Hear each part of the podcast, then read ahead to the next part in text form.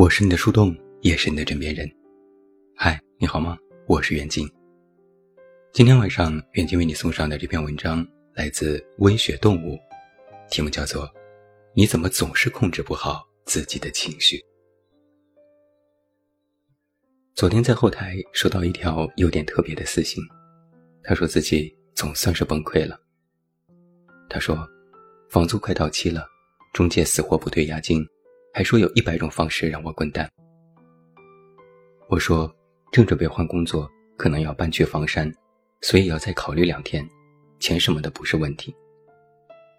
实际上，我辞职已经一个月了，连押一付三的钱都没有，又不想找家里开口。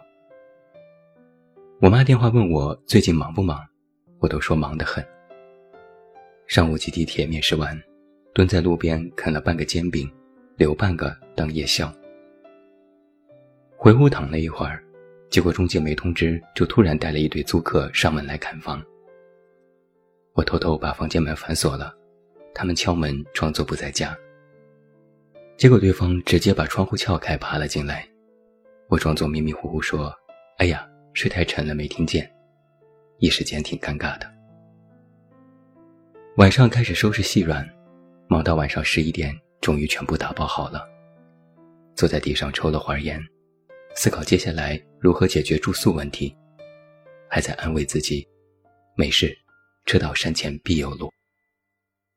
结果，一只老鼠从被撬开的落地窗进来，从我脚上爬了过去。我很平静地看着那只老鼠窜到客厅里去了。我把烟抽完，那个瞬间觉得自己跟老鼠好像也没有区别。不知怎么的。我开始抱头痛哭起来，哭到替自己都感到羞耻。这些年，无论多难，我都咬牙硬扛。到头来，却是因为这种小事崩溃了，想想也挺可惜的。看到读者的这条私信，其实我在想，已经是独立的成年了，跌倒了大哭不是因为疼，实际上。我们是害怕从此再也爬不起来了。他又说：“我觉得压死骆驼的从来不是最后一根稻草，而是每一根稻草。生活就像是坐火车，一开始风景甚好，突然就钻进了一条狭窄阴暗的隧道，也绝不会有人通知你，整个朋友请注意，前方你的人生即将塌方。”作为一个自媒体工作者，我们经常会收到类似的留言和私信，他们在讲述自己受伤的经历。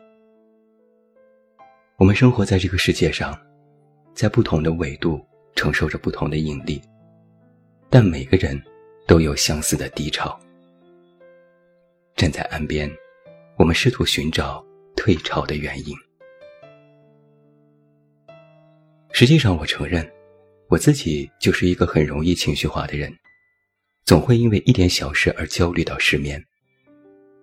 在我身上有一个非常严重的问题是，我过往经历的失败、受挫乃至不愉快的经历，会给我造成特别长时间的持续性的心理阴影。这种精神上对失败的反刍是以年为单位的。我至今还记得，在小学四年级的时候。有一次被选为学生代表上台发言，结果一上台，望着下面乌压压一片人，脑子里瞬间一片空白。然后我就不自知的把每一个吐字都拉得巨长无比，同时语调夸张，仿佛是和尚在唱歌。台下所有的人全部笑疯了。我们班主任跑上台，在我耳边脸色发青地说：“念快点。”然后我就完全忘词了。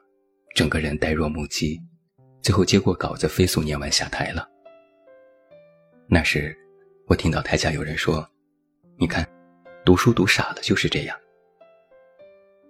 直到大学，我依然无法轻松的在课堂上发言，手心出汗，心脏狂跳，并且完全不会因为某一次发言的成功，使我的演讲 PSTD 症状有所缓解。我就在想。因为小时候的心理阴影，可能这辈子都不会喜欢干演讲这件事情了。准确的说，我恨演讲。那种失败的感觉深深的刻在了我的脑子里，我太讨厌失败了。我想有些人可能和我一样，一旦在某件事上失败过一次，就永远不会再想去尝试第二次了。但是相比失败，成功却几乎不能给我任何的刺激。就像是我从小特别讨厌数学，我爸就经常教导我说。你不觉得苦思冥想做出来一道题的感觉特别有成就感吗？说实话，我完全没有这种感觉。就算我做出来一道终极难题，我想到的也只是，那又如何？做完一道还有一道，有什么可高兴的？我无法从外部获得成就感，内心又极其害怕受挫，久而久之，对生活也失去了热情。市面上卖的书大多都是成功学，但没有一本失败学教你如何正视失败和尴尬的曾经人生经历。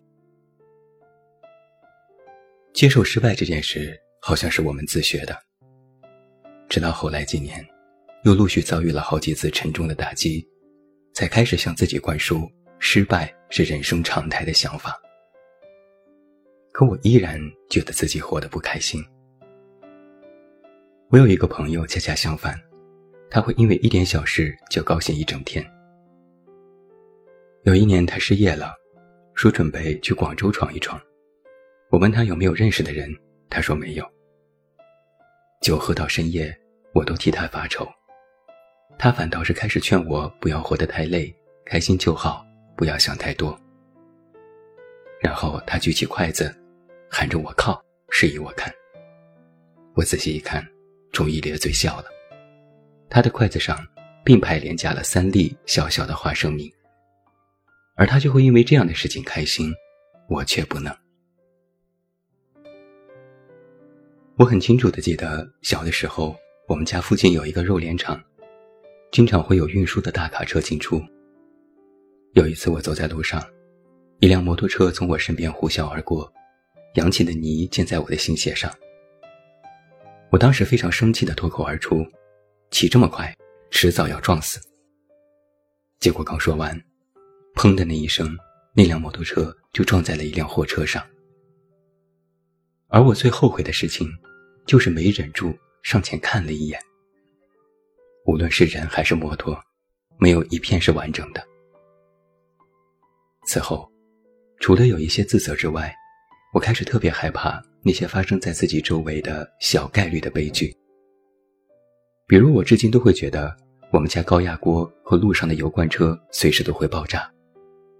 比如去游乐场，我不敢玩过山车之类，总觉得轮到自己就要上演电影《死神来了》。比如坐飞机的时候，我都非常的害怕，每次都会很紧张，起飞降落的时候都会幻想飞机失事撞向地面。而当自从我有了孩子之后，就更严重了。每次看个什么新闻，都会心头一紧，怕他被人贩子拐走，怕在幼儿园被持刀歹徒袭击，怕路上出车祸。有时候还会幻想自己得了重病，孩子过上了坎坷的一生。我曾经努力克制自己不去想这些，但有时候那些画面就会自动浮现在我的眼前。被自己的灾难妄想症折磨得很恼火，每天都会活在各种各样的担忧之中。我发现，我就特别容易把一件事情灾难化。有一次我和爱人吵架，他一气之下就出门了，然后我就开始胡思乱想，想到他可能一出门就撞死了，我就突然觉得恐慌。打电话给他，结果电话打不通。按照我对他的了解，他就算是赌气也不会关机，而且他刚刚出门没多久，怎么就没有信号了呢？肯定是出事了。三个小时后，他还是没有音讯，我崩溃了，准备报警。结果他又回来了，说自己刚才在车里睡觉，手机打不通是因为车库没信号，气得我哭了好久。我也知道，是自己反应过度了，但是那种内心的恐慌是真实存在的。可能是在单亲家庭长大，从小把很多心事都埋在心里不敢发泄，因此常常对未来充满了没有根据和理由的幻想，总是习惯憧憬在不存在的事物，又总觉得坏事会降临在自己的头上，把自己置于崩溃的边缘。哪怕受到一点打击，我整个人就跟丢了魂儿似的。那些长久的、模糊的、过度的焦虑和恐惧，会让我把一切事情都灾难化。但所幸还有可靠的人陪在我的身边，才让我不容易那么惊慌失措。不过我又开始幻想，他万一在车里睡着了，缺氧憋死了怎么办？我们对自己的认知常常会影响到自己和这个世界的关系。一旦在认知方面出现了偏差，就非常容易影响到我们的情绪，使我们焦虑、崩溃、歇斯底里。崩溃其实并不可怕，重要的是我们如何从崩溃当中理解和重建自我。如果你觉得无法控制情绪，我有一个建议是，你可以尝试着。从不同的角度去重新定义某件你抗拒的事情，比如我小时候很讨厌吃香菇，觉得味道很古怪，死活都不肯吃的那种。后来我在一篇文章里看到大人告诉自己的小孩说，香菇是大地的耳朵，然后小孩就从此爱上吃香菇了。受这句话的影响。我居然也好奇地开始尝试起大地耳朵的味道，甚至还觉得味道其实也不错。